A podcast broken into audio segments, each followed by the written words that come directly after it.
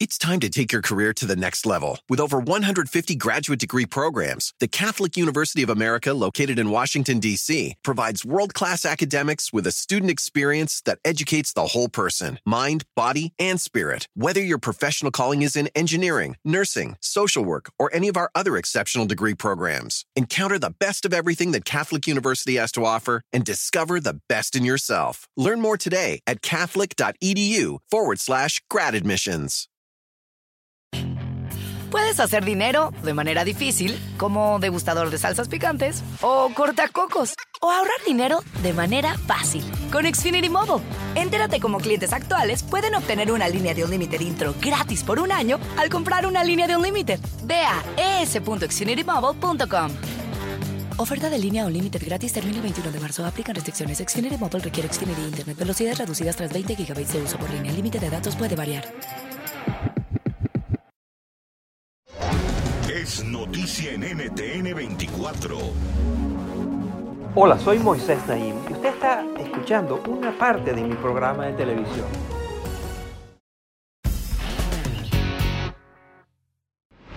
Bienvenidos, soy Moisés Naim desde Washington. Encantado de estar de nuevo con ustedes.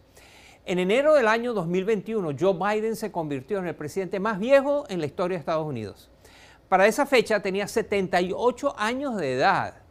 Sin embargo, la distinción de ser el mandatario de mayor edad en ocupar el cargo la tenía antes su predecesor, Donald Trump, quien llegó a la Casa Blanca con 70 años. La avanzada edad de los políticos estadounidenses ha sido motivo de análisis, debates y artículos de opinión desde hace ya varios años. Pero los expertos afirman que Estados Unidos es la excepción a la regla. Consideremos los 38 países que son miembros de la Organización para la Cooperación y el Desarrollo Económico, que incluye países tan diversos como Chile, Francia y Canadá. Una investigación ha demostrado que la edad de los líderes de esas naciones ha estado declinando desde el año 1950, cuando el promedio de edad rondaba los 63 años. Para el año 2020, por ejemplo, esa cifra bajó a 54 años. Es decir, se han estado eligiendo líderes cada vez más jóvenes. ¿A qué se debe esta nueva ola de líderes jóvenes? ¿Qué nos dice sobre nuestras sociedades y sobre la política moderna? Buscamos responder estas preguntas en el siguiente reportaje. Miren. Para septiembre de 2022, en Europa había 15 jefes de Estado menores de 55 años. Ninguna otra región del mundo se compara. La primera ministra de Finlandia, Sanna Marin, llegó al poder con apenas 34 años de edad en 2019. Ella y su homólogo en Montenegro, Dritana Vasovic, están hoy entre los mandatarios más jóvenes del mundo con 36 años de edad. Pero por apenas meses, es un presidente latinoamericano el que tiene la distinción de ser el jefe de Estado en funciones más joven de todos, el chileno Gabriel Boric. Y es que desde Europa hasta las Américas parecen ser cada vez más los países que están apostando por la juventud tanto en el poder ejecutivo como en el legislativo. Así lo asegura Will Freeman, quien cursa un doctorado en ciencias políticas en la prestigiosa Universidad Princeton. También estamos viendo un creciente número de jóvenes convirtiéndose en presidentes de sus legislaturas en países tan variados como Bolivia y Colombia, a pesar de que no tienen más de 30 o 40 años. Los analistas aseguran que esta tendencia se ha desarrollado a la misma vez que la política global enfrenta una crisis de liderazgo y de confianza. Así muchos líderes jóvenes se presentan como candidatos dispuestos a tomar las decisiones difíciles que sus predecesores no habían tomado. Hablamos con George Ciatis, director ejecutivo de Resolution Project una organización dedicada a apoyar a jóvenes políticos y emprendedores sociales.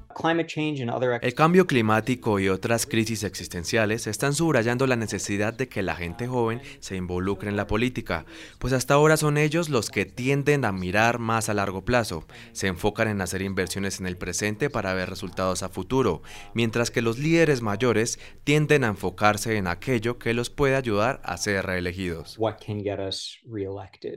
La primera ministra de Nueva Zelanda, Jacinda Ardern, que llegó al poder con 37 años, ha hecho de la lucha contra el calentamiento global una parte primordial de su agenda nacional e internacional. Por ejemplo, prometió que para 2025 las operaciones de su gobierno generarían cero emisiones de carbono netas. Y así se expresó en una entrevista mediática sobre el cambio climático.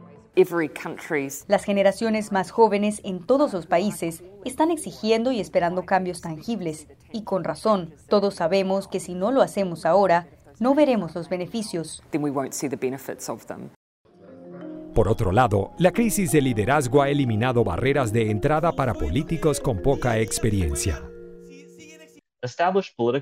Los partidos políticos tradicionales se están debilitando e incluso colapsando en muchos países democráticos, tanto en el mundo en desarrollo como en las naciones más ricas. Eso está generando oportunidades para políticos millennials como Gabriel Boric, a quienes antes les hubiera tomado años o incluso décadas alcanzar posiciones de liderazgo en esos partidos tradicionales. Pero ahora pueden postularse como candidatos independientes o con partidos nuevos y tienen una oportunidad real de ganar.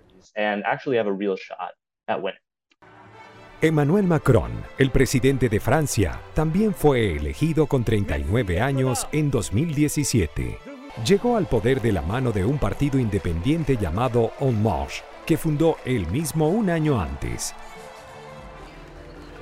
Por su parte, Nayib Bukele, en El Salvador, lanzó una exitosa campaña en contra de los dos partidos más importantes del país a los 37 años de edad. Sin embargo, su mandato se ha caracterizado por un declive en las libertades democráticas y por una serie de extravagantes promesas que hasta ahora no han dado resultados.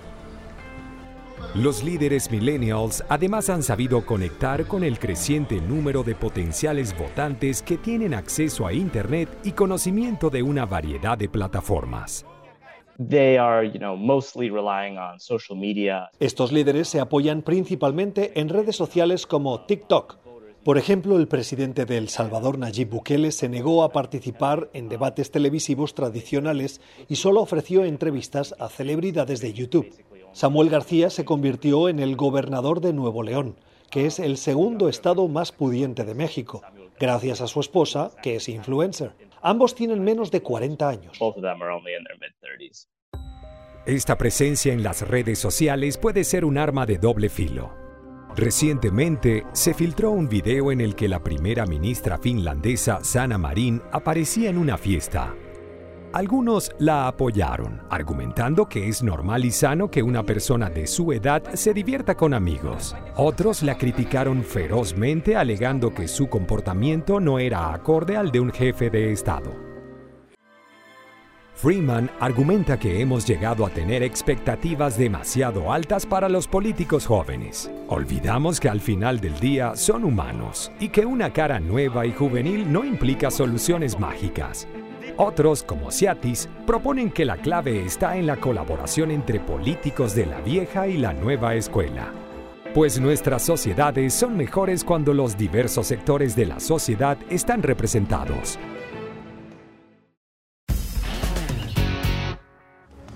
Esto es Efecto Naim.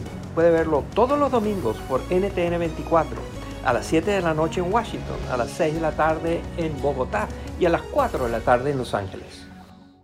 It's time to take your career to the next level. With over 150 graduate degree programs, the Catholic University of America, located in Washington, D.C., provides world class academics with a student experience that educates the whole person mind, body, and spirit. Whether your professional calling is in engineering, nursing, social work, or any of our other exceptional degree programs, encounter the best of everything that Catholic University has to offer and discover the best in yourself. Learn more today at catholic.edu forward slash grad admissions.